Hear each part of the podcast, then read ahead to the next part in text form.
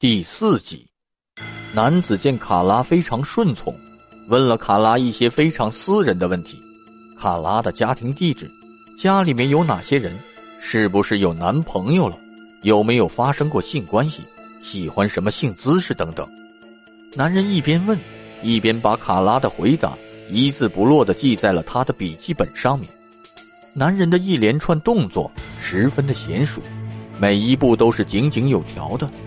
而且卡拉的配合和不哭不闹，似乎让他的心情非常的好，而这正是卡拉想要的。只要让这个男人感觉到舒服了，就会放松警惕，他就有机会逃跑了。卡拉打算继续听话，等待他接下来要面对的。他知道，中年男人绑架少女不可能不强暴她。但是他一遍又一遍的安慰自己，不要制造麻烦，让他放松警惕，找机会逃跑。一定要活着的信念，让他有了面对这一切的勇气。男人把卡拉带到了卧室，松开了手铐。接下来的几个小时里面，男人一次又一次的强暴了他。终于，男人累了，他把卡拉重新戴上手铐，并且把卡拉的右腿。绑在了一条床腿边上，然后便翻了个身，呼呼睡去了。卡拉本来指望有机会逃走的，但是现在手脚都被捆绑着，根本就是无法动弹。而且经历了几个小时的摧残，他又累又惊恐，全身都在发抖，在巨大的绝望和无助中昏迷了过去。几个小时后，卡拉醒了。而这个男人，他还在睡觉。卡拉知道这是他逃跑的最好时机。他试着挣脱手铐，但是越挣脱手铐却越紧。于是他尝试着用牙齿把手铐的 C 型夹松开。终于，他成功了。现在虽然他手上还戴着手铐，但是两只手都是灵活的。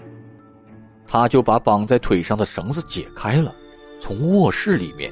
偷偷的溜了出去，虽然腿上还有绳子绑着，但是他顾不得全部拿掉了。他赶紧把内裤穿上，套上了衣服，溜到了前门。这个时候，男人还在睡觉。然而前门被什么东西挡住了，挡着的有装他的塑料桶、吸尘器，更要命的是门边上，它是一个橱柜，橱柜的门都是打开的。挡住了前门，橱柜门是金属做的，而且很重，一旦关上的话，就会发出很大的声音，这势必会吵醒男人。但他管不了这么多了，要逃跑必须穿过这大门，必须把挡在门前的这些东西全部移除掉。尽管会发出声音，尽管会把男人吵醒，但是这是他唯一的选择了。卡拉深吸了一口气。把塑料桶和吸尘器移开了，这些都还好。现在只要他把橱柜门关上就可以了。他再一次的深吸了一口气，右手放在了橱柜门上，左手把着前门的把手，心里默默的念着一二三。啪的一声，橱柜门重重的关上，同时卡拉转动了前门把手，门开了，他像箭一样冲了出去。卡拉赤着脚，疯了一样的往前跑。他意识到自己是在一个公寓的小区里面。突然，他看见了一辆车开了过来。他跳到了车前，挥着还戴着手铐的手拦下了车，对车上的人说：“我被绑架了，快救救我！”车上坐着一个中年男人和一个男孩。中年男人让卡拉上了车，问他要我做什么吗？卡拉说：“带我去警察局。”车子开出了小区。卡拉往后看着他刚刚跑出来的公寓，他要牢牢记住这个位置，记住和这个男人有关的信息，让警察能够抓住他。一开始，警察并不相信卡拉说的，但是看到他手上的确是戴着手铐，脚上还没有被解开，整个人看起来是惊恐又疲惫，身上还有伤，他也不像是在说谎。于是他们联系了卡拉的母亲。并且让卡拉带着他们去凶手的住所，然而小区太大了，尽管逃跑的时候卡拉拼命的想要记住那栋公寓的位置，但是经历了那么多，他现在的记忆已经变得非常模糊了。就在警察和卡拉在小区里面来回转悠辨认公寓的时候，卡拉突然想了起来，他在男人家的卫生间里面看见了梳子上面缠绕的几根红色的长头发，这应该是男人的妻子的。当时小区的保安正在小区里面巡逻，警察就拦住了他，问道：“你知道这个小区里面谁家的妻子有长长的红头发吗？”保安说：“呃，我知道，理查德·伊万，他的老婆就是红头发的。”警察立马赶到了伊万的公寓，但是伊万这个时候已经是逃之夭夭了，家里面已经是凌乱不堪。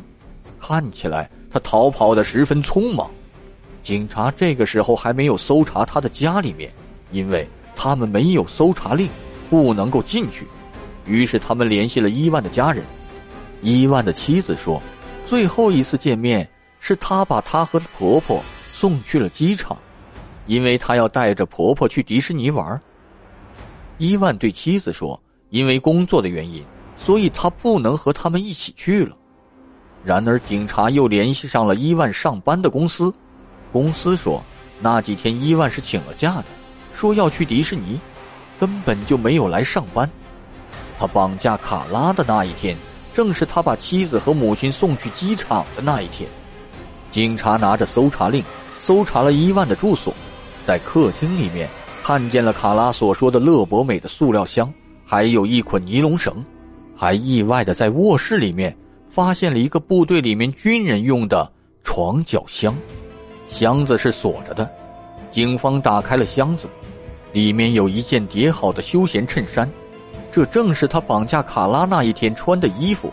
里面还有一个笔记本，本子里面记录着一些女孩的人名和他们的信息，包括了年龄、他们的单独在家时间、放学时间，是一个人上下学。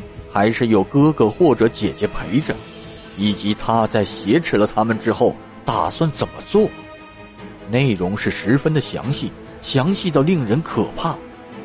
更可怕的是，这群女孩并不全在南卡罗来纳州，还有在维尼吉亚州、德克萨斯州、佛罗里达州，这说明他在不同的州都跟踪过这些年轻的女孩。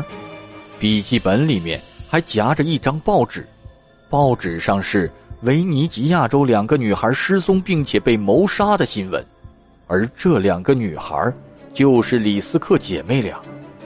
起先，警察只是找到绑架并且强暴卡拉的凶手，而现在，他们意识到，他们抓捕的是一个连环杀手，而此刻，这个连环杀手正在潜逃，很有可能。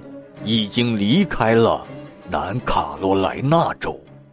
本集播讲完毕，感谢您的收听。